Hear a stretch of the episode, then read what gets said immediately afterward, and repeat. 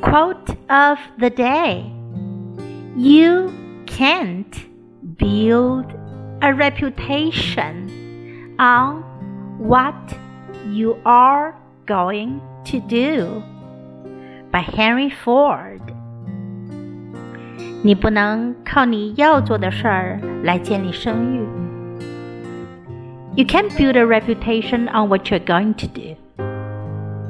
Word of the day reputation. Reputation.